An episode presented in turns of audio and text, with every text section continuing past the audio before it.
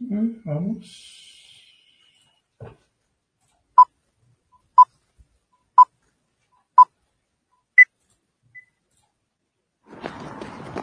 En este mundo donde estamos tan ensimismados en nuestras cosas, es fácil perder de vista lo que es real. No esperaba estar viviendo en el futuro, pero joder, sí lo estoy.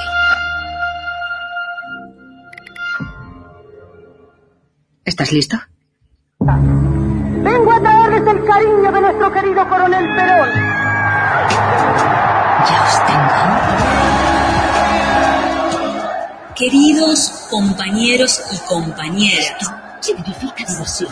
queremos darles la bienvenida a este nuevo espacio de encuentro de los argentinos y argentinas para la victoria, provincia 25. Con ustedes, el conventillo del general.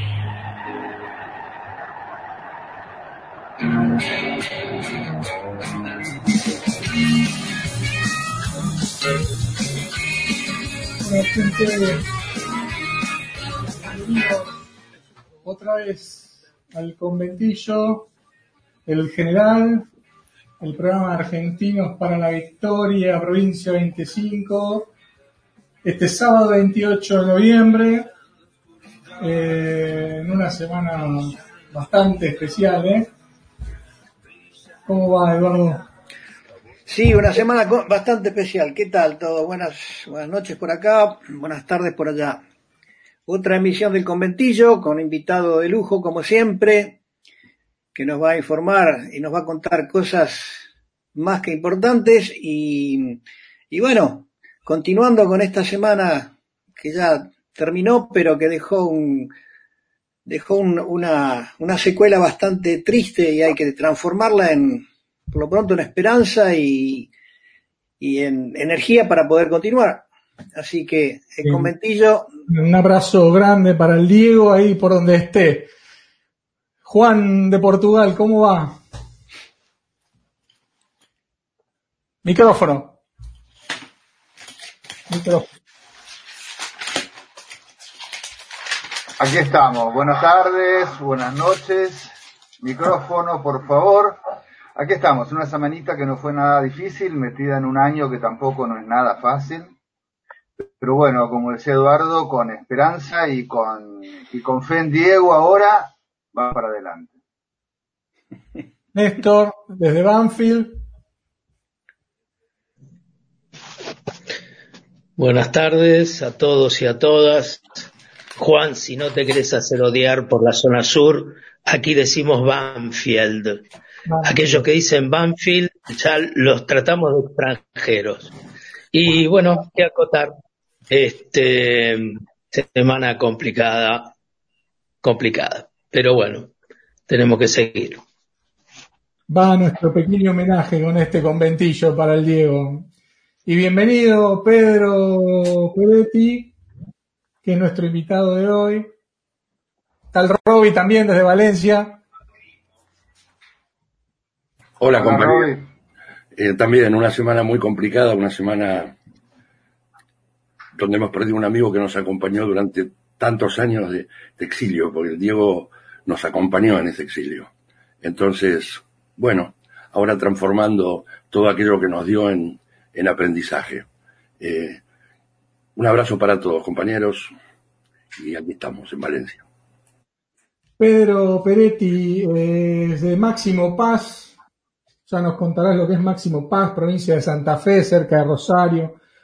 Eh, chacarero, fue miembro fundador y militante de Manifiesto Argentino y del Movimiento Arraigo. Es director de, titular de la Federación Agraria Argentina. Ex secretario adjunto de la Coordinadora Productores Familiares del Mercosur, cofun- cofundador de la Reunión Especializada de Agricultura Familiar del Mercosur, y es autor también de varios libros, Chacarero, Soja y Gobernabilidad, La Chacra Mixta y otras yerbas, El asesinato del capitán Laurent, Quién mató a Francisco Netri, y coactor con Mempo Giardinelli de la Argentina Agropecuaria. ¿Cómo andás, Pedro? Bienvenido al comentillo. Tendrás que poner el micrófono.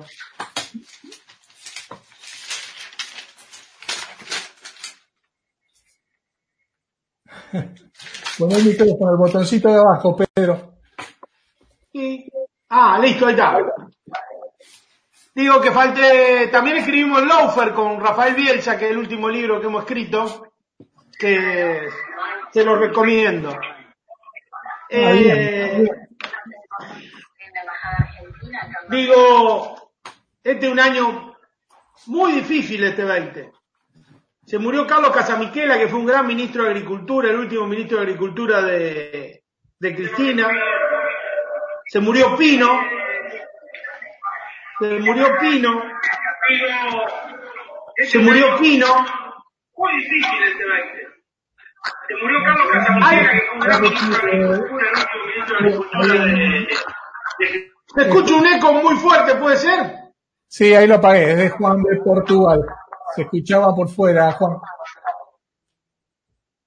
Eh, digo que se fue Casamiquela, se fue Pino, el querido Pino Solana, se fue Quino, ¿eh? y ahora se va el Diego. Digo, un año de mierda en el más estricto y literal sentido de la palabra. Realmente que se vaya rápido porque, porque es muy, un año muy trágico, aparte de la pandemia, ¿no es cierto?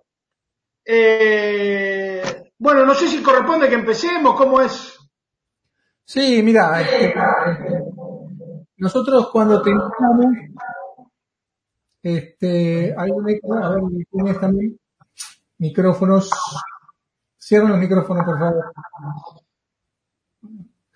Que no, el tema que, que estaba en ese momento, era, había varios temas, y dijimos, bueno, es el momento de invitar a alguien del campo, eh, y era el de, de las eh, chacras de cerdo, la mega, ¿cómo se llaman? Las mega chacras. Mega granjas. Mega granja. Es algo que Holanda se está sacando de encima en este momento, porque ha tenido mega granja. Eh, sabemos que China también se la está sacando de encima y bueno, nos llamó la atención el plan de instalarlas en Argentina.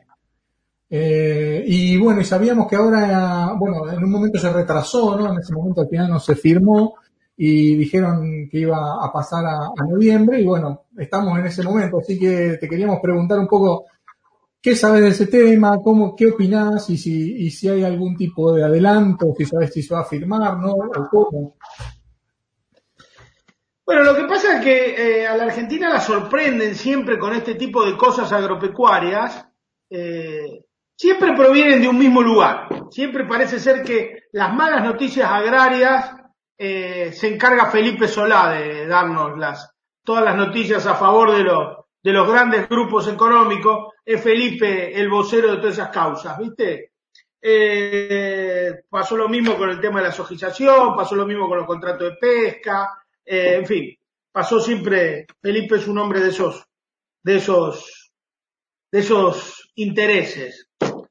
Eh, la Argentina eh, debe rediscutir su modelo agropecuario, debe rediscutir su paradigma agropecuario. El paradigma agropecuario, el modelo agropecuario de la República Argentina hoy es eh, altamente inconveniente, aunque le hayan hecho creer a la gente que somos eficientes en la producción agropecuaria, no lo somos en absoluto, en absoluto lo somos. un modelo que está asignado por el monocultivo de soja con concentración de tierras y rentas, con la expulsión constante de, productores, nos estamos quedando sin productores agropecuarios, un modelo que a su vez tiene eh, una irracionalidad logística absoluta, de ahí deviene gran parte del costo de los alimentos, producto de la integración vertical de las empresas y de que éstas a su vez están eh, diseñadas de tal manera que lo único que hacen es eh, sacarle plata a los consumidores y extorsionar a la democracia argentina, porque hay 80 grupos económicos que son responsables de casi el 90% del abasto argentino y que hoy vemos como, aumentan los precios descaradamente, como eh, retienen materiales, como hacen cuestiones que, que complican a los gobiernos populares. La racionalidad logística de la Argentina está dada por números que son inexorables.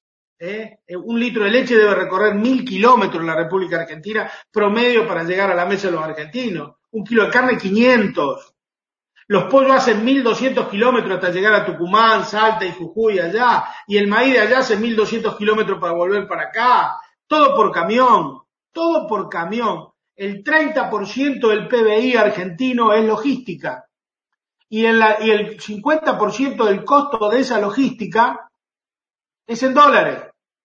El PBI, la Comunidad Económica Europea, el 9%, el 10 debe ser, el 7, el 8, no sé, pero no, por ahí anda de, logística el PBI. Y en Estados Unidos exactamente lo mismo, 7, 9%. Nosotros somos un país tremendamente extenso, de 4.000 kilómetros de una punta a la otra, todo por camión, todo por gasoil. Por eso eh, eso deviene en uno de los hitos en donde estamos en la cabeza del mundo como son los accidentes viales. Más de 8.700, creo que fue el año pasado, 8.500, creo que somos el segundo o el tercer país con más accidentes viales. No es solamente porque salimos a manejar sin cinturón o solamente porque eh, nos tomamos una cerveza y salimos a manejar. Ahí eh, tiene mucho que ver esta logística de la que hablamos. Nosotros necesitamos entre 4 y 5 millones de viajes de camión para mover las hojas solamente. Necesitamos 2 millones de viajes de camión para mover los terneros de la zona extrapampeana a la zona pampeana. Necesitamos 400 mil viajes de camión para traer el maíz y la soja sobre los montes naturales deforestados en el NEA y en el NOA que sembramos soja y maíz para traerlo a los puertos privados de la vera del Paraná en el Gran Rosario todo por camión, no hay ruta, no hay infraestructura que aguante sobre eso. Y no podemos armar un país al servicio de un minúsculo grupo ultra concentrado de sojeros que están todos los días clamando sobra de infraestructura para que la paguemos los 44 millones de argentinos y para que ellos le maneje, le, mejore sus, eh, sus balances. Y el balance de las empresas eh, de las empresas exportadoras. Todos los días están diciendo, estamos haciendo, vamos a hacer una obra de ingreso para descargar y desagotar los camiones. Es un progreso para el país porque ahora los camiones van a descargar. Todo mentira. Ninguno de nosotros vemos el beneficio de que los camiones en vez de descargar en 48 horas descarguen 22. Solamente el, el compañero chofer del camión que está menos tiempo parado ahí. Eso es para beneficio estricto de las compañías eh, transnacionales eh, que operan sobre los puertos y para las compañías, entre ellas las compañías navieras que son todas extranjeras. Eh, porque ese es un debate que debemos recuperar en la República Argentina, el de la flota mercante nacional. Tenemos los puertos, tenemos el agua, tenemos las cargas, tenemos la ley internacional de carga que nos da el 50% de las cargas a nosotros y el año pasado pagamos 3.500 millones de dólares en flete a compañías navieras extranjeras, con toda la restricción externa que tenemos y con todos los quilombos que tenemos por la falta de dólares, los regalamos de esa manera, cuando además tenemos tremendos astilleros como los de Río Santiago y los de Tandanor. ¿eh? Entonces, si nosotros estamos todos los días, la derecha neoliberal agraria, clamando mejoras para los puertos, para los accesos a los puertos, ¿por qué? porque cada barco que demora un día más de los que tiene asignado para cargar, tiene que pagar 30 mil dólares diarios de, multa, y entonces lo que quieren es descargar rápido para que los barcos se vayan rápido. Entonces, eso, ¿a quién mejora eso? Mejora al habitante del conurbano rosarino, que según la última encuesta del ENTI tiene el 50% de pobreza ahí, de donde, del polo aceitero más importante del mundo, de donde sale el 70% de las exportaciones agrarias, que factura entre 25 y 27 mil millones de dólares al año, que son los que fijan el tipo de cambio y son los que extorsionan cotidianamente la democracia, alguno de ese ni ahí se benefició, ni ahí derramó. Todo un verso y un cuento gigantesco que le han hecho creer a los argentinos que somos eficientes produciendo alimentos. Y es mentira, porque ni siquiera producimos alimentos. Producimos forraje para los chanchos y las aves chinas. La, aduana argentina es la aduana número 3 que carga graneles, maíz y soja sin procesar. Y debe ser la, la aduana 120, 120 que vende alimentos para humanos. Nosotros debemos hacer ese cambio, debemos empezar a fabricar alimentos para humanos, debemos industrializar la ruralidad y debemos dejar de ser parte de este engranaje perverso que ha destruido toda la colonización agraria argentina, que ha dejado a la pampa húmeda en un completo y total desierto verde. en donde no hay un solo rostro humano atrás de esa producción. Se han destruido más de 200.000 chacras mixtas en los últimos 20 años en la República Argentina al servicio de un modelo que no ha traído ningún beneficio a la República Argentina, que le ha dejado al conjunto de los argentinos, al conjunto de los argentinos le ha dejado el cáncer, las inundaciones, los accidentes viales, las migraciones rurales descontroladas. La Argentina tiene en el 4% de su territorio el 40% de su población. Eh, a pesar de ser un país agropecuario, es el tercer país más urbanizado del mundo. Son datos incontrastables de la realidad, duro, que indican que debemos discutir otro modelo agropecuario. Pero discutir otro modelo agropecuario no apretar un botón, ni bajar una palanca, ni un mero paseo intelectual o académico por alguna cátedra o sancionar una ley. Ahí hay que armar un complejo entramado político para enfrentar ese poder concentrado que tiene un poder increíble en la República Argentina. ¿eh? que son los dueños de la Argentina. Hoy se llaman Consejo Agroindustrial. Se han sentado con todos los gobernantes, con Alberto, con Cristina, con, el ministro de Economía, ofreciéndole venderle un plan de 100 mil millones de dólares de exportaciones. Todo cuento, puro humo. No hace falta que nos ofrezcan semejante cantidad de exportaciones, con que pagaran lo que corresponde y dejaran que sus exportaciones empezaran porque ustedes tienen que saber, queridos compañeros, que la Argentina no pesa lo que vende. Es el único país que quiere ser un supermercado del mundo que no tiene balanza. ¿Eh? No se sabe cuánto sale de los puertos argentinos ni qué entra. No se sabe cuánto sale ni qué entra. Por eso que una, una de las propuestas de nuestro grupo siempre fue 20 metros antes de cada puerto poner una balancita una balanza para pesar lo que entra. ¿Eh? Y una vez al año, cada seis meses, hacer una conciliación. En Cargill entraron tanto por acá, exportó tanto, tiene tanto en los hilos, molió tanto en aceite, esto fue lo que exportó, esto tiene que facturar esto sería lo que tendría que pagar en impuestos, retenciones y demás hierba. Qué cosa más elemental. Una balanza bien operada porque también hay que decirlo, en la Argentina siempre el detalle es más importante que el concepto. Siempre el detalle es más importante que el concepto.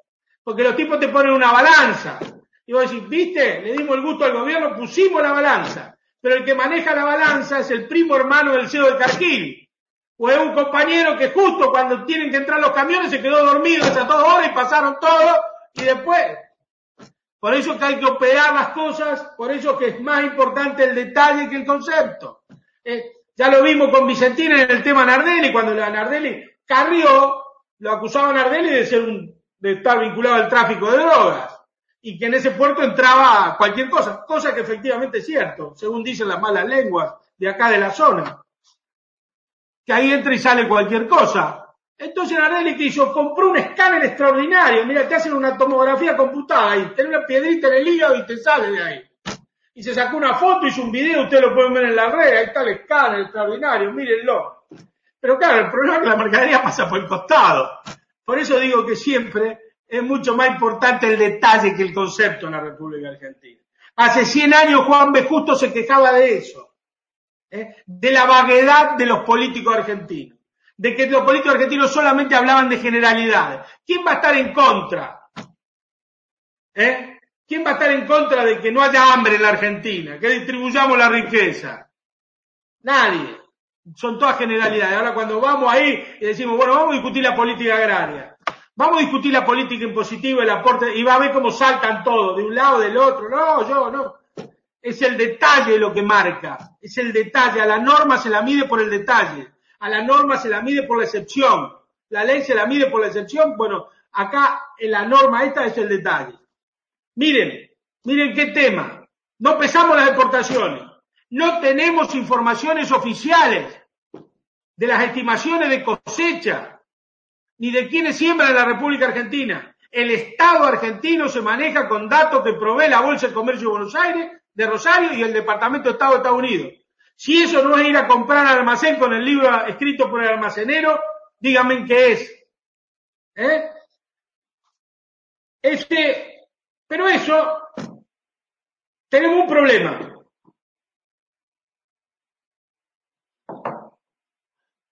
Hay una parte que es la acción de la derecha, que trabaja en ese sentido.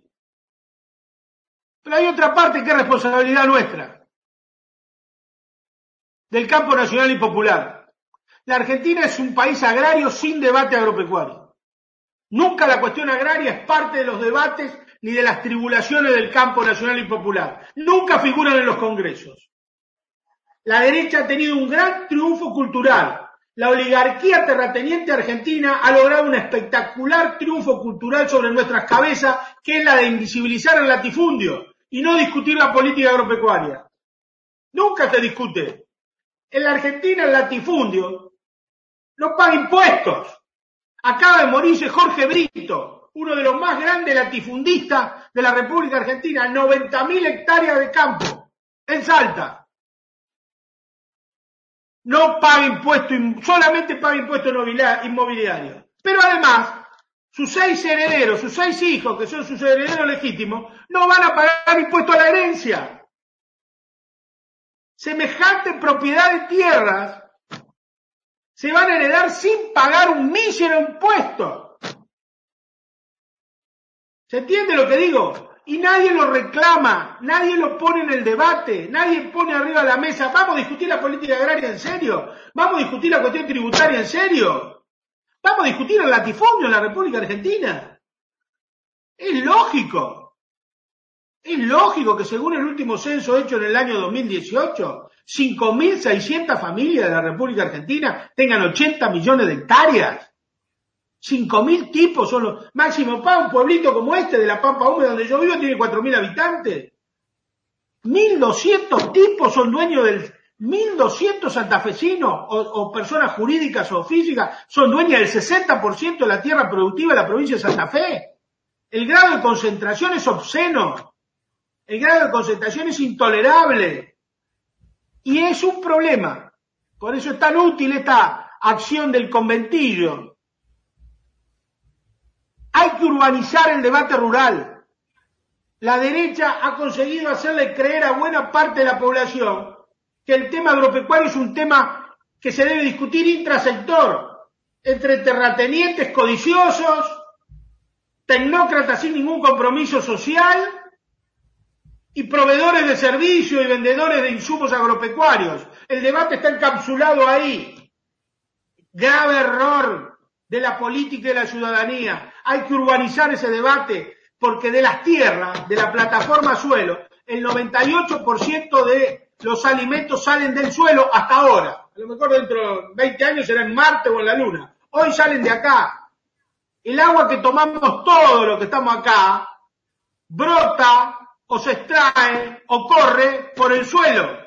Y el aire depende del suelo. ¿Cómo puede ser que le demos la llave del agua, el aire y los alimentos a cinco mil tipos para que nos extorsionen todo el tiempo y que a su vez se integren verticalmente esos tipos, los dejemos integrarse, como pasa con las granjas chinas, en donde son los dueños los latifundios, en donde van a poner las granjas. ¿eh? Cada granja de ese estaba proyectada originalmente, necesitaba 20.000 hectáreas de soja y maíz para abastecerla. 20.000. Todo hecho sobre tierra deforestada. Cada granja de ese iba a consumir un litro y medio, un millón y medio de litros de agua por día. Agua dulce donde no hay. Y a su vez iban a tener el frigorífico ahí. Y a su vez lo iban a exportar. Era un enclave africano y racista. Enclave africano y racista. Porque no la hacen en Pergamino, en Lincoln o en Bragado. La hacen allá lejos. Para que los más pobres de los más pobres, los que tienen voz sin nada, huelan el olor a mierda que se siente a 150 kilómetros de eso y se banquen las moscas, como la que me estoy bascando yo hoy acá en este momento, que tengo un filón de 5.000 cabezas a, a 4.000 metros y no se puede estar por las moscas que tienen acá adentro. Por eso es racista, por eso dicen, vamos a instalarlo en el NEA y en el NOA. Porque además, esos fletes, de, además, se ahorran 40 dólares de tonelada por flete, ¿eh? para no traer el maíz los 1.200 kilómetros que le hablaba anteriormente que tenían que hacer por camión.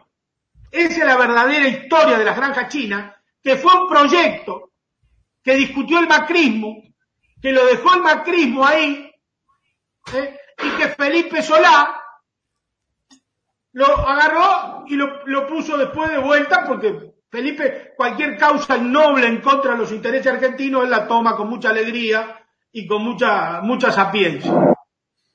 Entonces, digo, necesitamos urbanizar el debate rural para discutir las megagranjas chinas a partir de estas cosas que le estoy diciendo, a partir de que como consumidores y como ciudadanos ¿eh?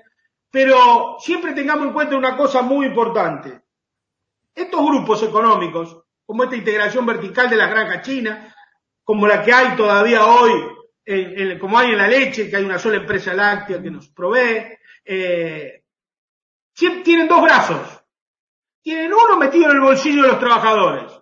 Cada aumento de salario que usted intenta darle a los sectores trabajadores termina en vez de mejorando la calidad de vida de los compañeros que trabajan, termina mejorando los balances de ellos, de Coto, de Carrefour, de La Serenísima, de Paladín y de Cañón y de todos los niatos de todo. ¿Se entiende?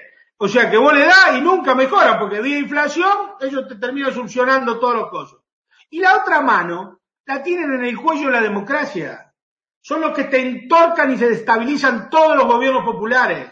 Son los que le quisieron hacer el golpe de mercado en el 2014 a Axel ¿eh? son los que están constantemente boicoteando el gobierno de Alberto. ¿eh? Entonces hay que tratar de ponerle límite y eso se le pone el límite con otro modelo agropecuario. Hay que discutir otro modelo agropecuario que tenga el consumo de cercanía como estrella en la producción de alimentos. Que cada pueblo tenga un tambo. Que toda la zona periurbana que no se pueda fumigar se cumple efectivamente y se reconviertan a la agroecología para darle, eh, para atender el consumo de, la comarca son cuestiones que parecen, eh, que parecen no fueran posibles. Son muy fáciles de hacer. Y son muy fáciles de decir. Lo que es difícil tomar la decisión y empezarlo a hacer, porque no es bajar una palanca. Los dos modelos tendrán que coexistir durante mucho tiempo, ¿eh? porque nosotros necesitamos todavía los recursos eternos que nos provee la soja. Pero mientras tanto tenemos que ir armando otro modelo que lo sustituya. No es de un día para el otro. No es de golpe. No es bajar una palanca, apretar un botón o sancionar una ley. Y eso necesita una política. La Argentina no necesita políticas o leyes aisladas. Necesita una política de colonización agraria que atienda la soberanía y seguridad alimentaria de la nación. ¿eh? Que genere nuevos productores agropecuarios. Que capacite a los productores agropecuarios en otra forma de producir que deje de usar la cantidad de agroquímico que usa, porque nos estamos muriendo todos como perros. Acá en este pueblo, donde estoy yo hoy, tiene 2.5 más de enfermos de cáncer que la media nacional. Saquen la cuenta. 2.5. ¿eh? Es muchísimo. En fin, son algunas de las cuestiones que quería compartir con ustedes, compañeros, y ahora estoy abierto al debate. No sé si si he cumplido la expectativa, si he dejado alguna cosa ahí en el tintero, eh, le ruego, y si no están de acuerdo, que me digan. No, buenísimo, Pedro. La verdad que eh, por todo lo que contás, creo que hay un montón de preguntas, porque eh, el panorama que estás pintando es, es, que hay un lío bárbaro, digamos, ¿no? En algo fundamental para la Argentina, como es el campo, digamos, es un desorden que obviamente es un desorden que le conviene a, los que lo manejan, porque sin duda, si no ya lo hubieran cambiado. De lo que estás hablando es de, la optimización del sistema, obviamente para beneficio de la patria, que es otra cosa, ¿no? Y de lo que estás hablando es de planificar, o sea, de hacer un proyecto peronista, ¿no? De, de planificar la economía, de planificar el campo a futuro. Este, yo eh, creo que Néstor tenía una pregunta, había pedido la palabra. Eh, no sé si querés hablar, Néstor. Roby también. Dale Néstor primero, después sale Roby. Y había también eh, otra persona más. Ah, Fabián Muñoz. Dale, Néstor. Abrí micrófono.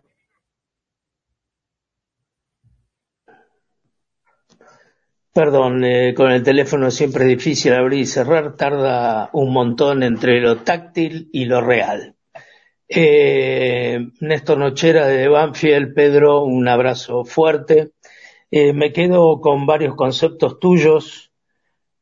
Son todos tan claros y tan concretos que con el que me quedo, así, antes de, formularte la pregunta, es con la obligación de, de urbanizar la problemática, ¿no? Eh, en este país nuestro, como decís, tan extenso y con concentraciones desproporcionadas de, personas en las urbes, ¿no?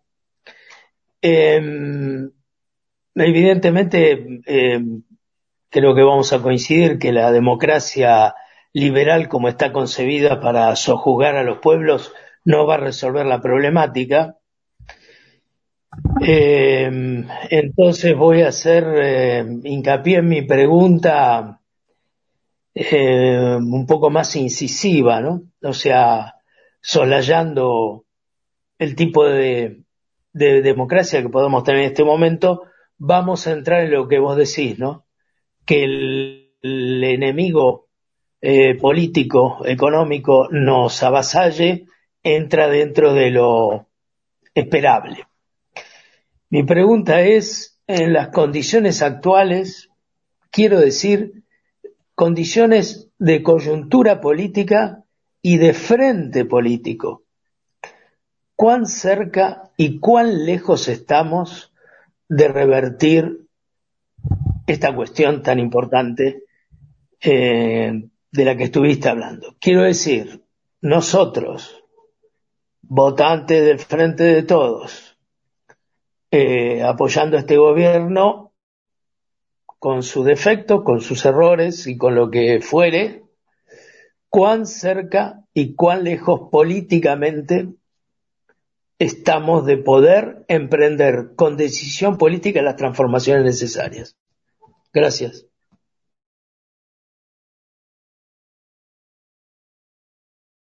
¿Contesto? Dale. El tema agropecuario evidentemente no está en las prioridades del gobierno hoy. El gobierno acaba de tomar una medida que es muy importante, muy progresista, que es diferenciar a los productores agropecuarios y devolverle a los pequeños productores retenciones soja, que fue el nudo del conflicto de la 125 cuando los puso a todos en el mismo lugar. El gobierno toma una decisión extraordinaria, le devuelve 30, a 35.726 productores el equivalente a alrededor de 150 millones de dólares de retenciones. Eh, es una medida muy buena, se cementa. Eh, un gobierno en el marco del sistema capitalista más diferencia a sus productores por tamaño, más diferencia a sus productores por tamaño, más progresista es no puede tratar iguales a los que son estructuralmente distintos. Acá a la derecha dice todos los productores son iguales, todos somos el campo. Nosotros tenemos que decir, no todo el campo es lo mismo y el tamaño de la explotación agropecuaria define, el tamaño define. En la no discusión del tamaño de las explotaciones agropecuarias es el gran triunfo cultural de la oligarquía terrateniente argentina. Eso es invisibilizar el latifundio. Por eso nunca quieren discutir eso. Este gobierno, desde mi punto de vista, ha mandado en el último mes, mes y medio, dos meses, hemos recuperado el control de la agenda y hemos puesto en pica cuatro o cinco puntos que son esenciales y que tienen que ver indirectamente el manejo, el cambio en el manejo de la ley del fuego, en donde impide el cambio de uso del suelo entre 30 y 60 años a los que hacen los incendios intencionales. Muy buena decisión. La ley de aportes extraordinarios, de alguna manera, marca un camino, eh, aunque sea por única vez, muy positivo y que varios latifundistas y terratenientes van a pagar. No muchos, no todo lo que uno quisiera, pero van a pagar. Son 10.000 personas, todas ellas, son toda la mayoría son latifundistas marca otro camino, con el envío de la ley de interrupción, va a la ley de interrupción voluntaria del embarazo, al, al debate parlamentario, marca un rumbo clave. Pero nosotros necesitamos una cuestión que es esencial para nosotros, para todos los que somos parte del campo nacional y popular. Son las elecciones del 21. Esas elecciones no son elecciones comunes de medio término. Esas son elecciones de rumbo, que es otra cosa distinta. ¿Eh? Ahí se va a discutir el rumbo del país. O vamos para profundizar este modelo en el camino, en el sendero que nos marcan estas cuatro leyes que yo le estoy diciendo que mandamos en el último mes, o volvemos a la derecha neoliberal. Si nosotros perdemos las elecciones en medio término, perdemos el gobierno.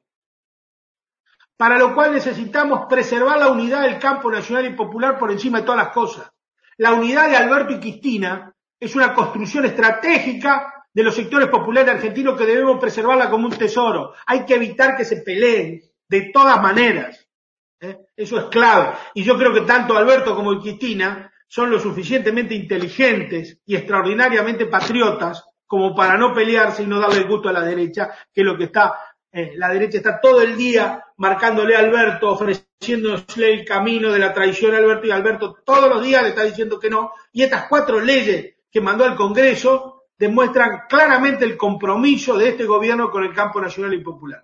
Por lo tanto, hay que tener paciencia, hay que seguir creando conciencia en el tema agropecuario y tratando de que sea visibilizado y que se lo pongan en la agenda. Eso es lo que estamos haciendo nosotros modestamente desde esta atalaya periférica a 400 kilómetros de la capital, ¿eh? tratando de tirar alguna piedra o de despertar alguna conciencia para que pongan estos temas en la agenda y que algún momento le toque el turno y eh, al campo, el campo eh, en el debate político de la República Argentina y que cuando llegue ese momento, el sector nuestro, el campo nacional y popular, esté lo suficientemente preparado para no dejarse engrupir por la derecha o seducir con falsas ideas que la derecha te tira todos los tiempos. La derecha tira falsas soluciones siempre. Nosotros queremos soluciones de verdad. Por eso digo de que hay que tener paciencia, preservar, militar la unidad y esperar el momento para meter algunas leyes que empiecen a cambiar el paradigma de la producción de alimentos y del modelo agropecuario en Argentina. No sé si he contestado, compañero. Adelante, eh, seguimos, Roby. Sí, hola. Eh, un abrazo, compañero, de aquí desde Valencia, España. Yo te tengo dos, dos tres preguntitas para hacerte. Eh, me ha parecido muy clara tu exposición de algún modo este, me refirmo un poco lo que, lo que vengo pensando, ¿no? Y, y, estos debates que a veces son un poco utilicantes, ¿no? Como el tema de, de la extracción del petróleo eh, por los métodos estos del cracking o granjas chinas, cosas que, que bueno, que por un lado necesitamos ese dinero, pero por otro lado, digamos, es el comienzo de un modelo de desarrollo que no es el que realmente queremos en el campo nacional y popular. Entonces mi pregunta van mi primera pregunta sería, ¿cómo hacemos para impulsar ese debate? ¿Cómo, cómo, se impulsa ese debate? Y lo otro que quería preguntar es por qué, digamos, qué, qué, pasa con la Federación Aérea Argentina, que de algún modo es la representación de los chacareros, y donde todavía siguen firmando cosas. ¿Qué está pasando? Eh, esto que se ha hecho está incidiendo, empieza a haber dentro de la Federación Agraria sectores importantes que, que de algún modo se van diferenciando ideológicamente de, de, los, de los sectores hegemónicos o, o, está todo eso tan dormido. A mí me sorprendió, por ejemplo, ver el cambio que pegó Bussi con respecto a, a lo que decía antes, ¿no? Por ahora, digamos, eh, tiene una posición bastante mejor. Yo desconozco, digamos, mucho su trayectoria y eso. Pero bueno, estas dos cosas. ¿Cómo escuchamos este debate? ¿Y qué pasa con los chacareros, con la Federación Agraria? Bueno, usted está ahí, en, eh, ahí está en Valencia. Nosotros participamos ahí hace varios años de un gran congreso de la reforma agraria que se hizo en Valencia. Ajá. Eh, que lo organizaba el hermano de Joan Garcés, ¿cómo es que se llamaba? Que era diputado del... Eh, sí, sí, de, el Partido Socialista, sí, sí. Uno de los dos, eh, que eran de la izquierda socialista en ese momento, no sé dónde andarán ahora. hicieron un video, hicieron un documental interesante sobre la reforma agraria que yo participé, sobre un congreso que se hizo, que organizó la FAO, y eso es muy importante porque en ese momento la FAO junto con el ascenso de los de los BRIC y, cuando Lula puso a Brasil en escena había conseguido la presidencia de, de la FAO y una de las cosas que se hizo, se hizo un gran congreso de la reforma agraria en Porto Alegre y esas cosas ayudan a visibilizar y a poner el problema agropecuario arriba de la mesa porque vienen de afuera, por esto, por aquello. Bueno, esa labor fue muy importante ahí. La Federación Agraria Argentina ha traicionado el mandato constitutivo como entidad. Qué grito. Está claro. Le recomiendo, perdón, me voy a hacer, me voy a hacer autopropaganda. Eh, está por salir un libro mío ahora sobre eh, olvido y falsificación del grito de Alcorta.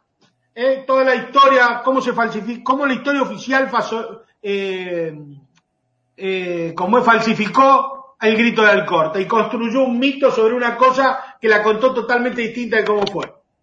Pero la Federación Agraria Argentina crea la mesa de enlace en la década de 1960 Ahí, en, el marco de la Alianza para el Progreso, eh, Kennedy, la Revolución Cubana y todo lo demás, la Federación Agraria Argentina, esa política de los Estados Unidos, la tiene la Federación Agraria como protagonista. Tal es así que Antonio Américo de Rocco, que era el presidente de la Federación Agraria de ese momento, en la década de 60, pasa a ser ministro, de, es el último ministro de Agricultura de Agustín Lanús. ¿No es cierto? y todo un sector de la Federación Agraria que no se siente representado por esa política pro-oligárquica de la conducción federada, funda las ligas agrarias. De ahí se van los chaqueños, de ahí sale, hay una decisión muy grande de la liga agraria, uno de cuyos líderes es Quique Lobey, eh, del Chaco y otro montón de compañeros, muchos desaparecidos, exilados y qué sé Bien. Humberto, en el año 1900, a la Federación Agraria, a esa traición de la Federación Agraria, le pagan con dos cosas. Una con el Ministerio de Agricultura y otra, una de las cosas que le dan es la propiedad, ser socio, uno de los propietarios de Canal 5 de Rosario, que ahora es parte del grupo Telefe. La Federación Agraria Argentina banca. La gran traición de esa época es que apoya la ley Ragio, la ley en donde desalojaron los últimos 25.000 inquilinos rurales que había en la Federación Agraria Argentina.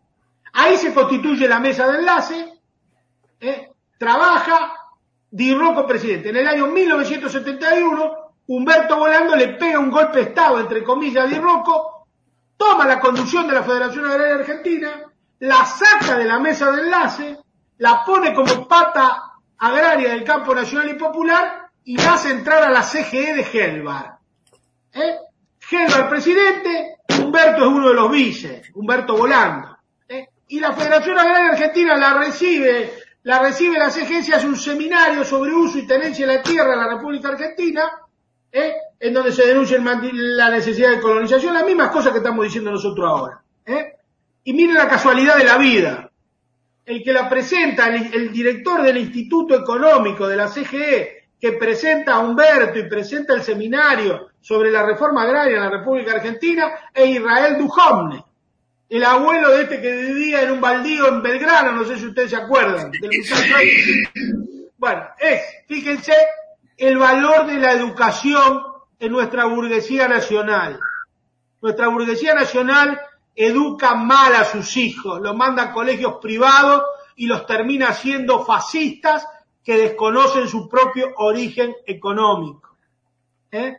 Eh, bueno, la Federación estaba ahí, mientras vivió Humberto, después fue Bussi, vuelve a hacer un congreso de la reforma agraria en el 2004, que lo cierra Eduardo Luis Dualde en Parque Norte, Bussi presidente. Un extraordinario congreso sobre la nacional y latinoamericano sobre uso de la tierra. La Federación Agraria seguía siendo la pata del campo nacional y popular. Viene el conflicto del campo, 2008. La Federación Agraria entra como de esa pata y se discute ahí que bueno, que la resolución era mala, como todo el mundo conllevó, que pin, que pan, que esto, que aquello. De repente, de repente, el que era nuestro líder, y el que estábamos todos ahí, qué sé yo, que había todos los días reuniones, que se reunían con Néstor, que se reunía con Cristina, que se reunía con, con Luis, que se reunía con, con este, con Alberto, con el otro, qué sé yo. De repente nuestro líder cambió de bando. Y como dice Cita Rosa, un solo traidor puede con mil valientes. Quedamos todos pelota y, y agarrados del pincel. Esa es la verdad de la historia, la verdad, la verdad. Ahora, ahora, Eduardo Bussi volvió a su posición original, a la posición que lo llevó presidente además. Pero desde el 2009 hasta el año pasado, que fue asesor de la derecha en la Cámara de Diputados de la Nación, era asesor agrario de, de Monzó, jugó siempre a favor de la derecha y la Federación Agraria fue cooptada y comprada. Hoy no representa a nadie, es una cáscara vacía al servicio de la derecha neoliberal argentina y no escuchen ni le presten ninguna atención a lo que dicen porque son absolutamente irrepresentativos. Es un grupo de chanta que ni siquiera son profesores, ni siquiera son productores agropecuarios. ¿eh? Eso es lo que pasa con la Federación Agraria hoy. Muy bien, totalmente contestada la pregunta. Le pasamos el micrófono a Fabián Muñoz. Ahora su, ahora su micrófono.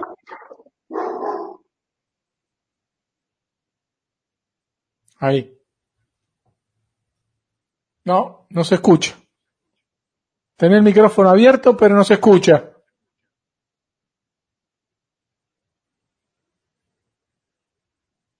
No. Nada, ¿eh? ¿Tenés algo ahí de la configuración de, de la computadora?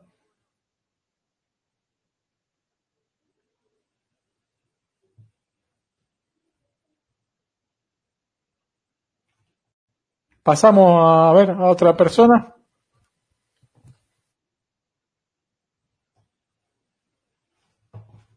Por favor.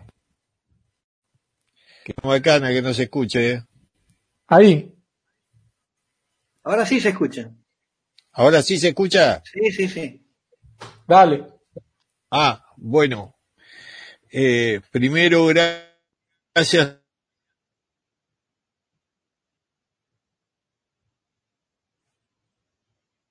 Hay mala conexión, me parece. Tenés mala conexión, se corta. Eh, Que quite la imagen, a lo mejor así mejora. Claro. A ver, apaga, pues ¿sabés apagar eh, la cámara? Apaga la cámara porque eh, la conexión es muy mala, se ve.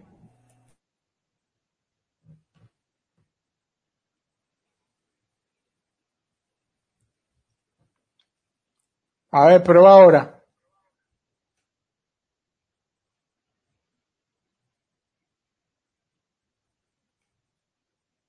Ahí parece que está mejor. Tendría que volver a escuchar. ¿No? No, y si no, poné la pregunta en el chat que te la, te la, te la leemos.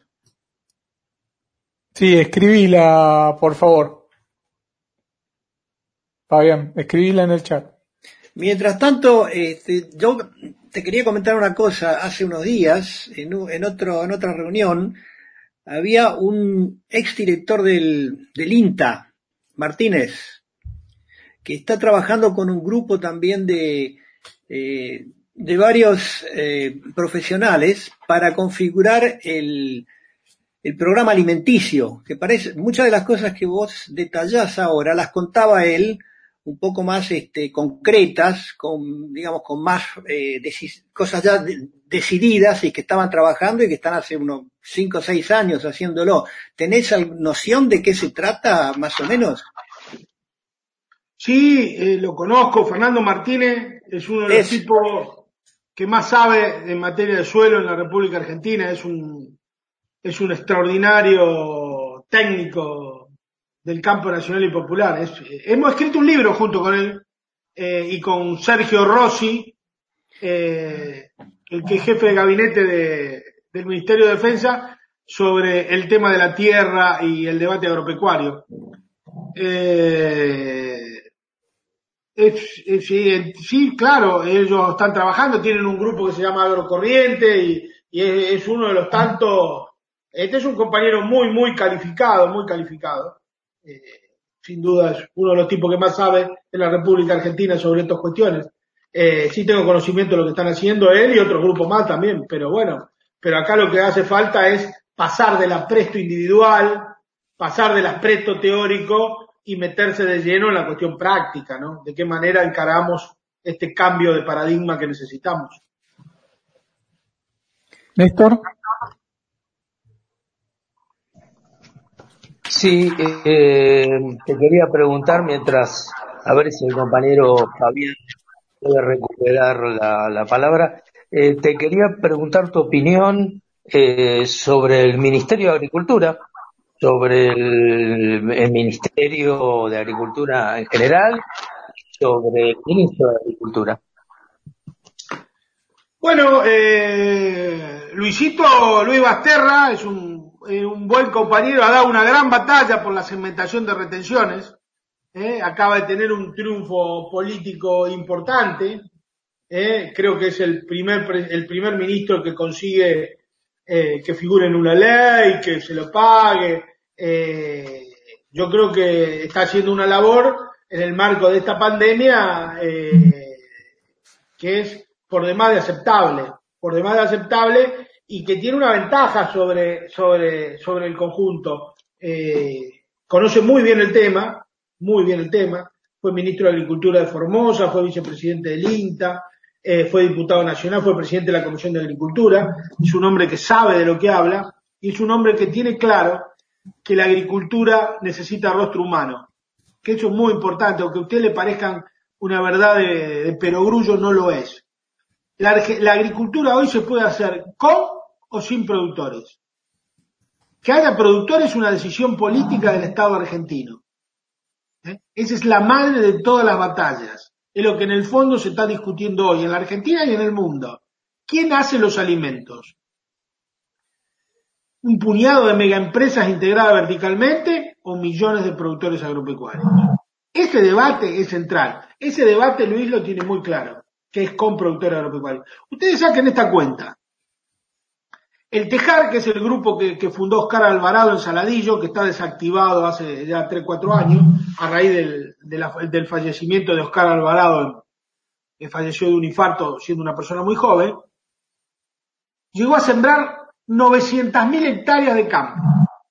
Él solo, el Tejar, sembraba 900.000 hectáreas de campo. Ustedes piensen que de los cinco principales cultivos de la Argentina, soja, maíz, girasol, trigo y, soja, maíz, girasol, trigo y sorgo, eh, se siembran entre 30 y 33 millones de hectáreas, depende del año. Quiere decir, quiere decir que 30 empresas como la de Alvarado siembran toda la Argentina. Le dan de comer a todas las vacas, producen la yerba mate, el vino, el azúcar lo el volumen, el volumen está garantizado. El problema es quién hace el volumen. ¿eh? ¿Y cómo medimos la agricultura? El campo nacional y popular cometió un error estratégico desde lo teórico. Va al debate agropecuario en los, con los términos teóricos que le da el neoliberalismo agrario no ha creado un método propio de medición del, tema agropecuario. Entonces, el neoliberalismo lo mide todo por el tema del volumen. Le da al volumen un valor absoluto. Y no es así. Al volumen hay que preguntarle cosas, hay que interrogarlo. No es lo mismo un volumen de 120 millones de toneladas. Tiene que ser un método eh, que tiene que ver con un sentido común productivo con orientación social. Sentido común productivo con orientación social no puede ser el volumen un término absoluto, eso solo le sirve a Cargill, a Dreyfus, a Monsanto, ¿eh? que ellos necesitan volumen porque los volumen cobran comisión, porque hacen negocio y porque le mejoran los balances. Nosotros necesitamos otra cosa como país. Por eso debemos debatir otras cuestiones y por eso el modelo debe ser con rostro humano, no sin rostro humano. Y eso Luis lo tiene muy claro. Adelante, Fabián. Eh, buenas tardes, buenas noches, me escriben, me, me, me, perdón, disculpe, me pone muy nervioso no poder comunicarme. ¿Me reciben bien? Ahora. ¿Me reciben bien? Sí, sí, perfectamente, Fabián, perfectamente. Eh, un, un, un, gusto, Pedro, eh, un gusto, Pedro, eh, Federico Navamuel me pasó tu, tu celular, estaba en, en, en, muy pronto a contactarme contigo cuando eh, me pone Néstor eh, eh, en esta posibilidad. Y, y, hace meses que estamos con muchos trabajando y realizamos, Aramos dijo un mosquito, pero realizamos un foro de tierra, población y desarrollo local el 17 de agosto, donde participaron cuatro ministros, un gobernador y muchos, muchos de, la, de, de, dirigentes eh, nacionales y populares como el gringo, eh, como Paco Durañona de, de Arraigo, etcétera. Comparto muchas cosas que has dicho, especialmente las dificultades que tenemos de hacer una sinergia entre todo lo que está pasando en esto de adquirir derechos y adquirir posibilidades.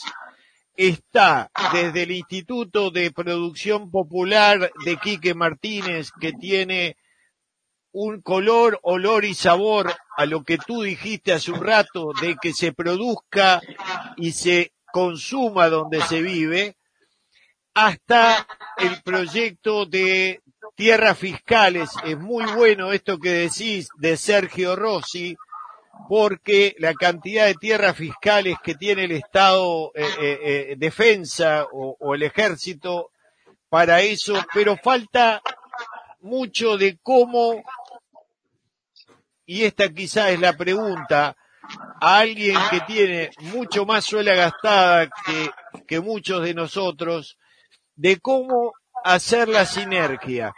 Yo te iba a contactar porque una de las ideas que traigo como oriental artiguista es de que se trate en algún momento una ley que pueda ser parecida a la 11.029 del Uruguay que crea en el Uruguay el Instituto Nacional de Colonización. En estos momentos, para ti, Pedro, y para los que quieran, estoy en, posibilidades de acercar la experiencia tanto de productores como de directores del Instituto Nacional de Colonización. Por supuesto, soy el Frente Amplio y eh, creo que hubo un artículo hace muy poco donde mencionás a Andrés eh, y, aparte que fue eh, director o presidente del instituto y aparte eh, un viejo compañero, eh, digo, tenemos la pelota de nuestro lado, tenemos una cantidad de diagnósticos. Eh, recién creo que Matías eh, ponía de, de, de, de, y ahora creo que lo va a decir porque es el próximo, eh, de una posibilidad de que se establezca en Radio Nacional, eh, quizá es quizá política, es cómo hacemos, cómo rompemos huevos para que la tortilla se puede armar desde nuestro lado. Gracias, Pedro.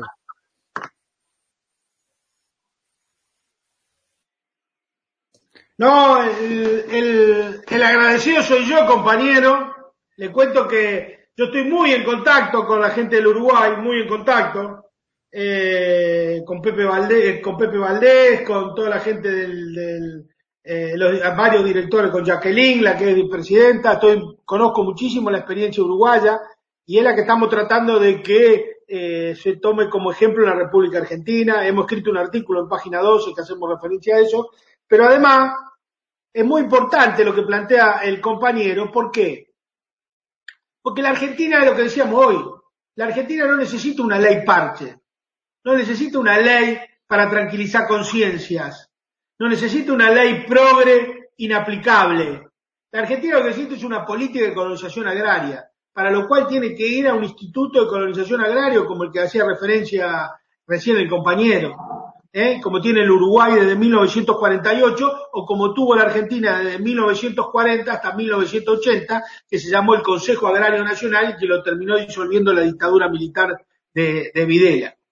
Necesitamos ir a ese tipo de cosas. En la Argentina tuvimos una experiencia extraordinaria, hay que recuperar esa historia. Y es como decía el querido Pino, si se pudo, se puede. Lo pudimos hacer en la década del 40, ¿por qué no lo podemos hacer ahora? ¿Eh? Hay que adaptarlo, hay que buscarle la vuelta, pero hay que generar ese debate. Pero yo estoy convencido que el camino es por ahí y que la Argentina necesita una política de colonización agraria, no otra cosa que sea otra. Y también lo que le quiero decir es que lo de las tierras fiscales y los de las tierras del ejército es un mito urbano. No existen. No hay en la magnitud que la necesitamos. Por eso necesitamos un instituto autárquico como el uruguayo que intervenga en el mercado de tierra, que compre tierra, que las parcele y que las entregue en arrendamiento, no en propiedad.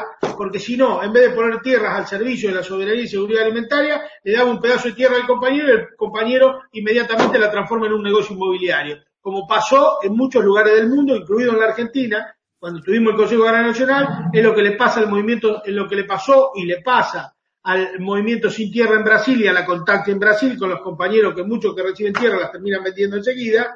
¿eh? Entonces hay que tener en cuenta eso. El modelo uruguayo en ese sentido es muy perpicaz, muy inteligente y ese, el Instituto de Colonización Uruguayo hoy maneja en Uruguay 650.000 hectáreas, de las cuales muchas, la mayoría están en el arrendamiento y que se pueden heredar de padres a hijos el arrendamiento pagándole un canon y, teniendo un mínimo de, de cumpliendo metas mínimas de producción. Buenísimo, no, no, conocía lo del sistema de Uruguay. Muy interesante. Eh, no, sí, Matías. yo tampoco, eh, excelente la, la, la... Sí, Matías. Eh, eh, gracias. Bueno, perdón, perdón. Sí, pero era si se le planteó. Sí. ¿Sí? Si se le planteó a Gustavo Campana de crear un, este debate, instalaron en la agenda de Radio Nacional, siendo que hoy seguramente Radio Nacional está haciendo un foro de radios nacionales. No, eh, yo tengo una columna en Radio Nacional todos los martes a las 6.45 de la mañana, con... Pero no, no sé si es una política de Radio Nacional, no lo sé. Eh, sí, que yo estoy con Mario Giorgi a las 6.45 de la mañana y siempre hablamos de estas cuestiones, hablamos del tema del instituto y de, todo este tipo de cosas, eh, pero, pero la verdad que no sé. No, no, no, no conozco eso. Sí sería bueno que, claro, Radio Nacional ponga arriba la agenda, discute estos temas, siempre ayuda muchísimo. Radio Nacional tiene mucha audiencia y ha escuchado a todo lo largo y ancho del país. Y la otra, la otra pregunta es qué acciones a nivel local, municipal, como ordenanza se pueden desarrollar para urbanizar el debate de la realidad. Perdón, no te escuché. ¿Qué acciones a nivel local, municipal, por ejemplo, como ordenanzas se pueden desarrollar para urbanizar el debate de la realidad? Bueno, montón. Tenemos dos proyectos acá en Santa Fe. Tenemos un proyecto de, de cobro de modificación en el cobro del impuesto inmobiliario rural que presentó el presidente del bloque de diputados del PJ, el compañero Leandro Busato, que es extraordinario y que hay que generar un debate en torno a ese tema. Se está terminando un pequeño folleto y creo, creo que la idea de, estos compañeros el año pasado, el año que viene salir a debatir pueblo por pueblo un cambio en la metodología de cobro de impuesto inmobiliario rural para que el latifundio pague impuestos, para que la chacra mixta pague menos impuestos, para que los minifundistas paguen menos impuestos y para que los que tienen, para que el monocultivo pague más impuestos. La, la, la tasa por hectárea, de hecho depende mucho también del enfoque individual del intendente o del presidente comunal. María Teresa es una pequeña localidad que está a unos 50 kilómetros al sur de Venado Tuerto. Tiene 4.000 habitantes. Hace años a través de su primera intendenta, que es María Cristina Gómez, y ahora a través de Gonzalo, eh, Gonzalo Goyenchea, que es el, intendente actual, han instrumentado un método de cobro de tasa por hectárea de acuerdo al campo que tenés. Parece una pavada. Es revolucionario. En la Argentina es revolucionario.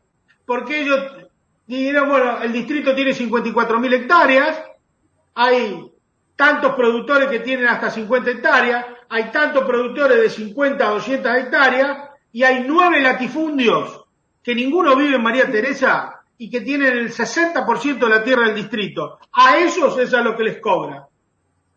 Muy bien hecha, muy bien aplicada y un verdadero ejemplo que está invisibilizado. Hay que visibilizarlo. Yo le he pedido a Gonzalo, el intendente actual, que escriba un libro, que arme un video, que haga difusión de lo que está haciendo. Eso es muy importante porque la gente demuestra que se puede hacer otra política.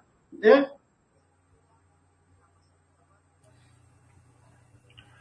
Pedro, vos hablabas del, modelo uruguayo y también te escuchaba hablar de eh, cómo Estados Unidos maneja ciertas cuestiones con respecto al agro.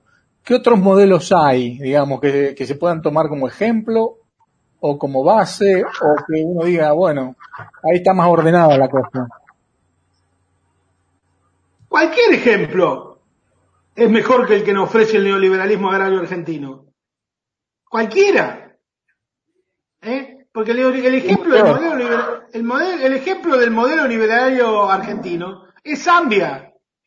Son enclaves, son enclaves eh, de tipo africano, con acaparamiento de tierra y mega granjas integradas verticalmente, sin productores. Eso es lo que nos ofrece, esa es la política. Ese es el modelo agropecuario argentino que estamos llevando a la práctica eh, hemos destruido la colonización agraria argentina, la hemos destruido, no queda más nadie. Doscientos y pico mil chacras mixtas desaparecieron en los últimos 20 años en la Argentina. Esto es un inmenso desierto verde. Pueden venirlo a ver. Eh, vean eh, un viaje a los pueblos fumigados, la película de Pino, y se darán cuenta de lo que significa esto.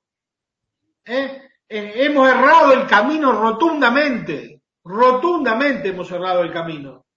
Y debemos eh, empezar a revertirlo porque nos vamos a quedar sin productor agropecuario, sin tierra y sin alimento, las tres cosas. Te quería hacer Pedro, eh, una cosa que puso de algún modo en debate el tema agrario eh, fue el caso Vicentín, con todas sus idas y vueltas eh, todo lo que pasó, la intervención también de Grabois. ¿Cómo valorás todo eso que pasó, que primero se expropió, después hubo que recular? ¿Cómo, cómo valorás todo eso? Me gustaría conocer tu análisis. Bueno, ¿vieron el video de Vicentín, el documental? Sí.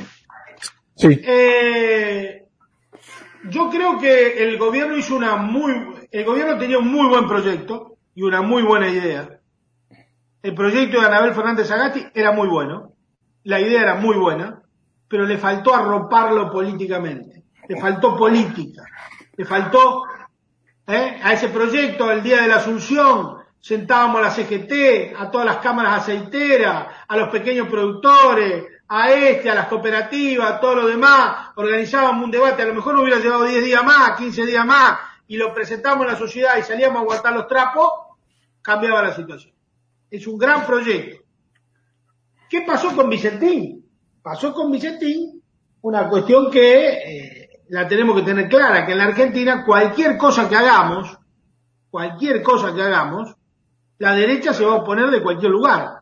Nos va a tirar, la contra siempre está, decía un tío mío. Cuando le decía, che, eh, la contra siempre está. Bueno, hay que tener en cuenta esa situación, la reacción de la derecha. Y lo que otra cosa que hay que tener en cuenta es la lección que nos deja Vicentín, entre otras, entre otras, el rol de la justicia. Si no hay cambio en la justicia, no hay ningún modelo. Acá, todos los tipos que quisieron hacer cambios profundos en la economía argentina empezaron por la justicia. Perón empezó descabezando la, corte, la corte, echándolo a Zagarna y cambiando toda la corte y reformando la constitución. Y por eso pudo hacer los cambios que hizo en la economía agraria argentina que transformó 50.000 arrendatarios rurales en 50.000 eh, propietarios rurales. nunca se había hecho tanto ni nunca después se hizo tanto como hizo Perón. Tuvo que sacar la corte. Menem, que fue otro cambio profundo en la economía argentina que lo estamos viendo hasta ahora, ¿qué hizo? Primero fue por la corte. ¿Eh? Y Néstor también fue por la corte. Y Macri, ¿qué hizo? Fue por la corte. Es ahí donde está la batalla de los cambios económicos. Porque si no te frena todo. Todo. Y la, y la justicia en Santa Fe con el juez Lorenzino es un juez absoluta y totalmente funcional. Por eso eligieron radicar el concurso Reconquista, porque es un juez de ellos, lo pusieron ellos. Le avaló los créditos a ellos primero como funcionario del Banco de Nación, después lo pusieron como juez. ¿eh? Y yo di a conocer en un artículo que salió en página 12 la carta que le mandó la Caja Forense de Rosario cuando se habilitó el concurso Reconquista, quejándose porque por la radicación del concurso Reconquista cuando debería estar radicado en los tribunales de Rosario, en donde la empresa tiene el 90% de su giro comercial. Ahí está la clave. Y para entender la justicia santafesina hay que entender el pacto de impunidad que hoy está denunciando Marcelo Saín y Perotti con graves costos, el pacto de impunidad entre el socialismo, la derecha radical y una parte del Partido Justicialista de derecha. Ese pacto de impunidad política de protección de negocios mafiosos existe y es el que ha consumido miles de víctimas. Hoy lo denuncia Saí y Omar Perotti, ¿eh? y que le están haciendo la vida imposible que no lo dejan gobernar.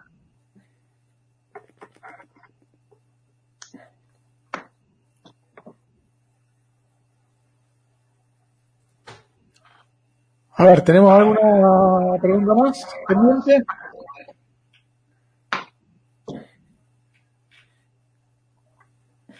Creo que no, ¿no? Eh, otra, ahí está, Fabián Muñoz. Eh, Pedro, eh, ¿me escuchan todos? Sí. Sí. Eh, Pedro, eh, igual que algunos compañeros, eh, digo, el, el, encontrar que hay una posibilidad eh, de hacer un paraguas grande con decisión política como un Instituto Nacional de Colonización Argentina, casualmente se podría llamar INCA, pero para eso eh, hay un proyecto de marcha al campo que es algo para mí que tiene muchas muchas aristas débiles, pero hay muchas iniciativas. Entonces, eh, creo que Pedro, eh, voy a buscar tu libro que tenés con, con Mempo Giardinelli, eh, que, que, publicó Página 12. Eh, yo creo que la búsqueda de, la filosofía artiguista, que los más infelices sean los más privilegiados, en este tiempo muy complejo, muy complejo, amerita, eh, bueno, yo lo sintetizaba en romper los huevos, pero Pedro, vos tú tenés eh, mucha más capacidad quizá para para hacer quizá una tortilla o hablar con campana o abrir el juego eh, nada, nada más que, eso, eh, a mí yo estoy pipón, un agradecido a Néstor y, y bueno, eh, la, la seguimos por mi parte y te agradezco mucho, pero no te pongo ficha, simplemente me parece que has caminado eh, mucho más que nosotros y, y, y, la articulación tuya es mucho más potente que, que la de nosotros. Eh, nada no más te creas. Eso. No te creas. No te creas. Yo soy un modesto chacarero periférico.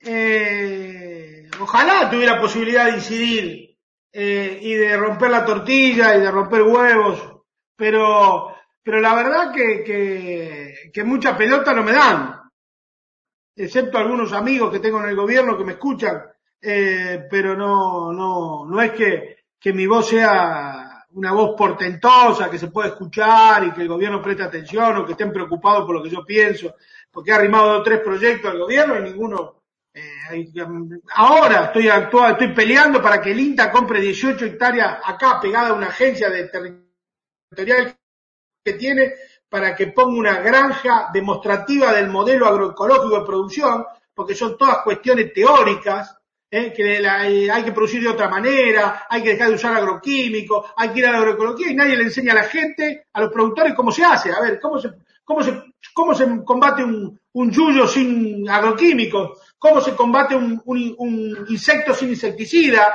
a ver cómo, cómo se hace, cómo se siembra, eh, qué semilla se usa, eh, cómo se cuida, digo, son todo cuestiones elementales. Bueno, no quieren comprarlo, estoy peleando todo el día, eh, haciéndome mala sangre, eh, digo, un proyecto que para mí, imagínate qué puede cambiarme la vida a mí, a esta altura, que el compre 25 hectáreas de campo para poner una, granja, un demostrativo de una granja de color, color, pero están todos los funcionarios enfrascados preocupados, y qué va a decir la mesa de enlace, y que dice esto, y que aquello, y que no me dan los números, y que la posibilidad, y que, y que no me dan las condiciones, y esto, y lo otro, y lo otro, maestro. Si hubieran ido con todo ese requisito, Fidel Castro cuando lo tumban con el grama, con 13 tipos que le mataron 50, se hubiera pegado la vuelta, estaría nadando todavía de vuelta a México. ¿Viste? Hay, hay, hay algunos funcionarios que están dispuestos a dar una batalla, ¿viste? Tenemos un gran ministro de ciencia y técnica como Salvareza que está dispuesto a dar una batalla en ese sentido. Es uno, es una persona que, que está dispuesta a darla, pero hay otros que no, no, no, no les interesa esta, esta épica que tenemos nosotros. Por lo tanto, que no te haga ninguna ilusión en mi voz, porque te reitero, soy un modesto chacarero periférico, estoy a 400 kilómetros de la capital, y aunque hablo casi gritando porque estoy medio sordo, pero no me escuchan igual.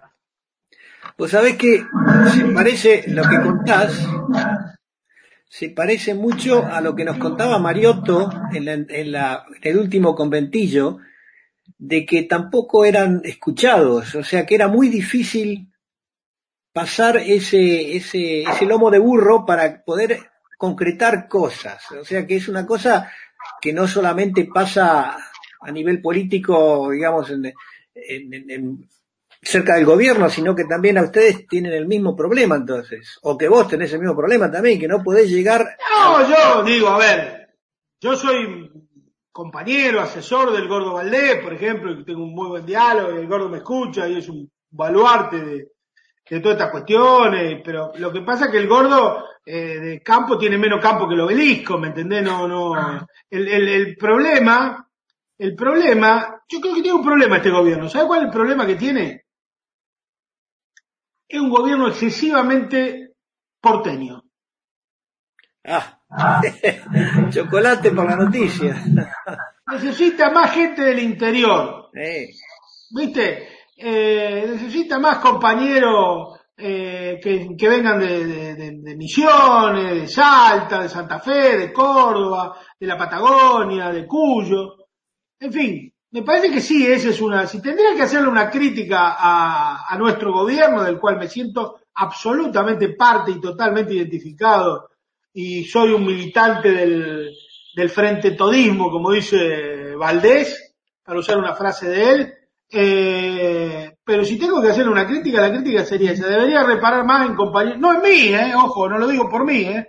Eh, yo, gracias a Dios, no tengo necesidad de ser, si, si me, si me- no tengo necesidad de ser funcionario, tengo una calidad de vida excepcional. Eh, que, que, que si aceptaría un cargo público, eh, en lo personal sería para arruinarme mi calidad de vida. O sea, estoy viviendo en una casa amplísima. Acá, como ustedes la pueden ver, enfrente tengo una plaza de la puta madre, eh, todo verde, tengo una quinta, un jardín eh, lleno de libros, eh, no tengo horario, eh, vivo con la puerta abierta, eh, digo, a ver, ando en bicicleta, salgo a caminar, eh, mi calidad de vida es muy grande, o sea que no, no lo digo por mí eso, ¿eh? Pero sí hay un montón de compañeros muy valiosos en el interior que, que merecerían una oportunidad de ser secretario de Estado, ministros, en fin. Ojalá se dé ahora que haya un recambio y, y que, y que se dé, ¿no es cierto?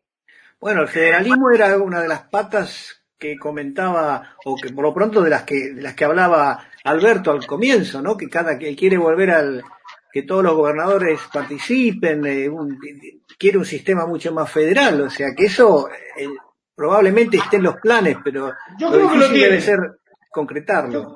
Yo creo que lo tiene Inspector. Yo creo que puede haber algunas movidas en, en favor de, de gente del interior. Yo creo, porque Alberto, como él mismo se define, es el más federalista de, de todos los porteños. Eh, creo que eso lo, lo, lo, Me parece que, puede haber algún cambio en esa naturaleza y sería muy bueno que haya. Si hay algún cambio de gabinete que se haga eh, con una mirada federal. Una de las, una de las ideas del conventillo, mejor dicho, las ideas no, de, la, de los ideales, era tener eh, gente de todas las provincias.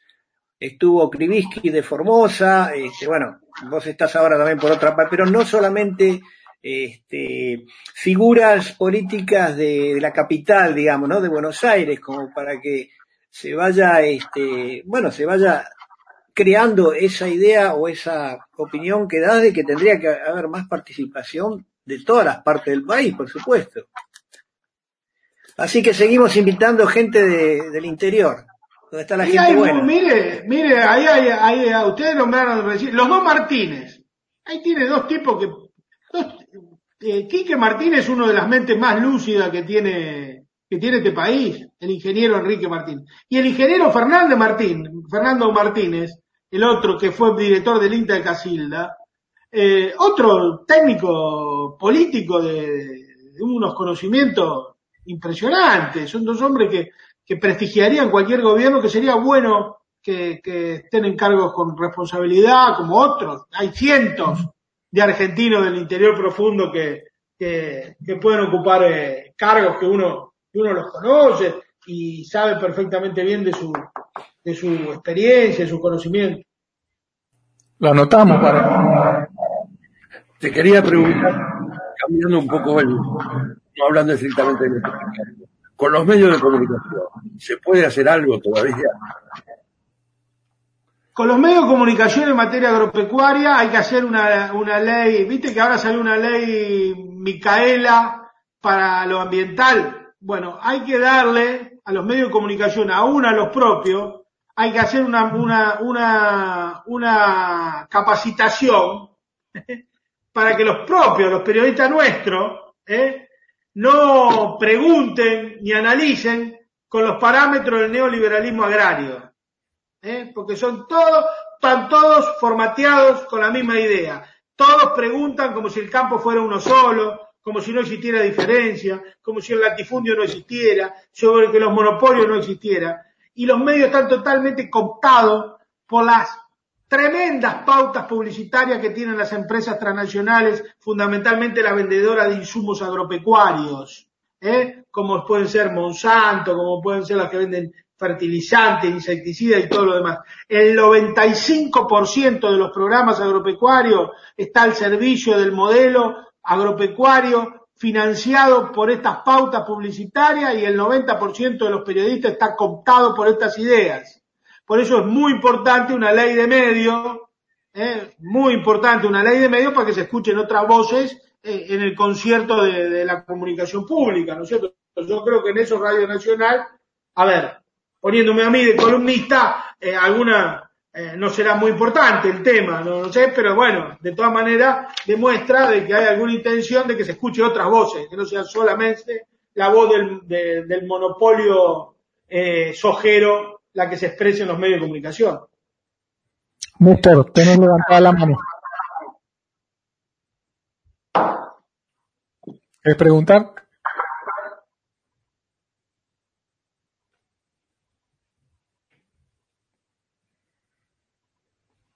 A ver si prende el micrófono. ¿Quién quiere, quién, quién quería que pregunte? Néstor tiene la mano levantada, pero el micrófono apagado.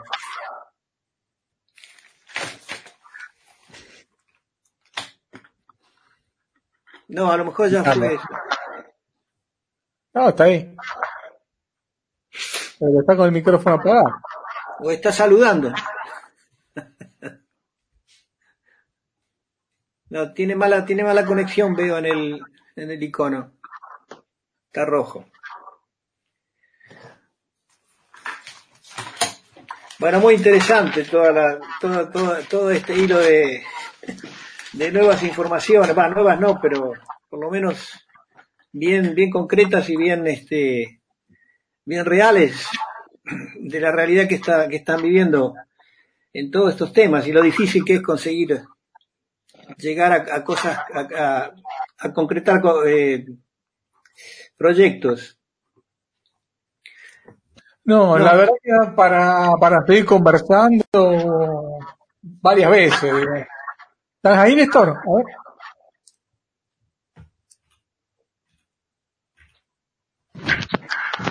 Sí, estoy, estoy, mientras tanto la tecnología me lo permita. Eh, yo quería, bueno, rescatar algo que vos dijiste a lo largo de, la intervención, eh, Pedro, que son los parámetros, ¿no? Y que de alguna manera eh, son los paradigmas. O sea, desde dónde eh, discutimos. O sea, yo me subo al ring a que me impongas el ritmo de la pelea o te lo impongo yo, ¿no? Eh, creo que esto es muy importante, evidentemente no solamente en el, en el ámbito del, del campo y de, del agro, sino en todos los ámbitos. Y bueno, para terminar con mi intervención, porque tengo problemas de conexión, quería decir que nada, que Argentinos para la Victoria eh, y el conventillo, por supuesto, se ponen a disposición de cualquier tipo de campaña que se pueda hacer en el exterior, que es nuestra gran zona de influencia, en la provincia 25, digamos, eh, para apoyar eh, justamente este tipo de cosas, ¿no? Llama la atención y un poco de pena en países donde hemos vivido, donde vivimos, que se asombren de nuestra realidad. Ejemplo, a este mal llamado impuesto, que no es un impuesto, que es un, bono contribución, en Francia y en Alemania le llama la atención de que en Argentina no se le cobra lo que más tienen. Vos decías recién, hablaba de la experiencia de tu pueblo, que se le cobra en función de, de los metros cuadrados o las hectáreas y no en otro tipo de parámetros, justamente, ¿no? Bueno, nada, para terminar, porque se me va a cortar en cualquier momento, eso, eh, Argentinos para la Victoria se pone a disposición para todo aquello que pueda hacer justamente eh, en el bien de los más necesitados, nada más. Gracias, Néstor. Este, Pedro, bueno, ya más o menos tenemos hora y media de, de charla, que es más o menos nuestro tiempo límite para dejarte tranquilo. La verdad que es muy lindo eh, lo que decís de, del campo como una sola cosa, sí, es una realidad increíble y, y nosotros no lo conocemos porque somos todos urbanitas, digamos, ¿no? Es lo que decís de, de urbanizar la, la ruralidad, me parece que es importantísimo incorporarlo a, a, la información diaria del país, ¿no? es parte del país realmente y no, no lo, bueno, lo que decís, ¿no? Es, es este sistema neoliberal que nos lo ha sacado de, del sentido común. Eh, nos quedan un montón de cosas para reflexionar. Creo que, que, que bueno, da para, para muchísimo. Vamos a empezar con tus libros, sin duda. Voy a buscar. ¿Están digitales los libros? ¿Cómo los conseguimos? Desde? No, no, no, no sé cómo se consigue afuera, pero no están en digitales los libros. Hay muchos artículos, sí, míos, que si lo pueden, eh, están en la, en la web, pero no, no, los libros, y ahora están por salir la semana que viene, sale este libro, ya están, ya está terminando, eh, sobre mm, historia y falsificación del grito del corta, que viene a completar el que escribimos con Rafael sobre el loafer, que tiene mucho que ver del tema agropecuario también, el origen del latifundio y cómo se utilizó el loafer para proteger al latifundio. ¿eh? y cómo se persiguió a los que a los que denunciaban el latifundio en los orígenes de la colonización agraria argentina. Eh, este libro, este libro que sale ahora, tiene una particularidad. Explica por qué la Argentina, habiendo, habiendo salido en un mismo estadio de desarrollo que Nueva Zelanda y Australia, eh, terminamos tan atrasados. Explica cómo hizo la oligarquía terrateniente para poner a producir tus tierras, incorporarla al mercado mundial sin entregar la propiedad de ellas. Los met el método, el gambito que encontraron ¿eh? para que con el ferrocarril, valorizar su tierra, ponerla a producir y no perder la propiedad de ellas. Un proceso exactamente distinto al que hizo Estados Unidos. Ustedes piensen que la Argentina desde 1860 hasta 1914 pasaron 3 millones de inmigrantes. Solamente 70 mil, 70 mil se hicieron propietarios. En la misma época, Estados Unidos construyó 5 millones de farmers y Francia tenía 6 millones de campesinos. 5 millones de farmers son los que explican la industrialización yanqui, el poderoso mercado interno y el desarrollo científico técnico que vino de ahí, como son las, las grandes eh, marcas agropecuarias y todo lo demás. Entonces, eh, tratamos de explicar eso, que el problema no son 70 años de peronismo, sino son 120 años de oligarquía terrateniente que impidió que este país se desarrolle y se industrialice. Eh, tratamos de dejarlo ahí como, como tema de la historia y que bueno, veremos si lo conseguimos. No somos, no soy ni escritor ni historiador. ¿Eh? Tengo primaria incompleta, como digo yo. Soy un militante del campo nacional y popular que utiliza la escritura y la historia para tratar de defender sus ideas, nada más que eso, digo porque no, no se hagan la, que van a encontrar un gran literato ahí o, o un gran historiador porque no, no soy ni una cosa ni la otra. Muchas gracias compañeros, ha sido un verdadero placer, estoy a disposición de ustedes y como me despido yo siempre, salud y cosecha para todos, todas. Gracias a vos por la participación. ¿eh? Sí, gracias a vos, Pedro. Y bueno, ya te, veremos eh, por las redes, te seguimos, ya te volveremos a invitar y vamos a leer el libro. Si nos llega, lo vamos a conseguir, porque es muy interesante lo que, lo que estás contando y, y es fundamental entrar en esa historia.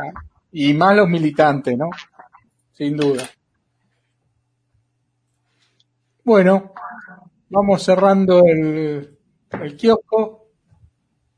Bien. Vamos a cerrarlo. Vamos a cerrarlo así. A ver. Con la marchita. Exactamente, sí, sí. Ah, muy bueno. Bueno. el pueblo, combatiendo al capitalero, pero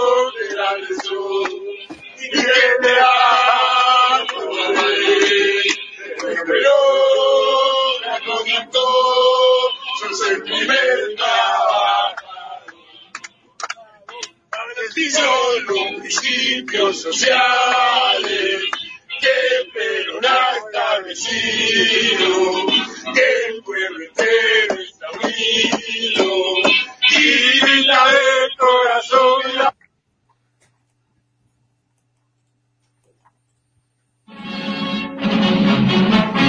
compañeros. Gracias.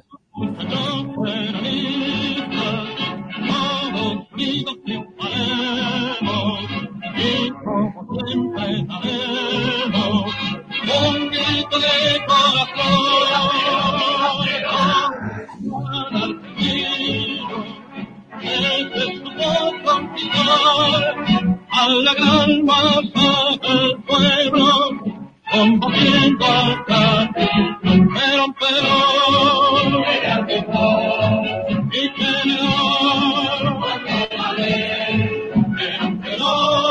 y conductor, el primer trabajador. Con los principios que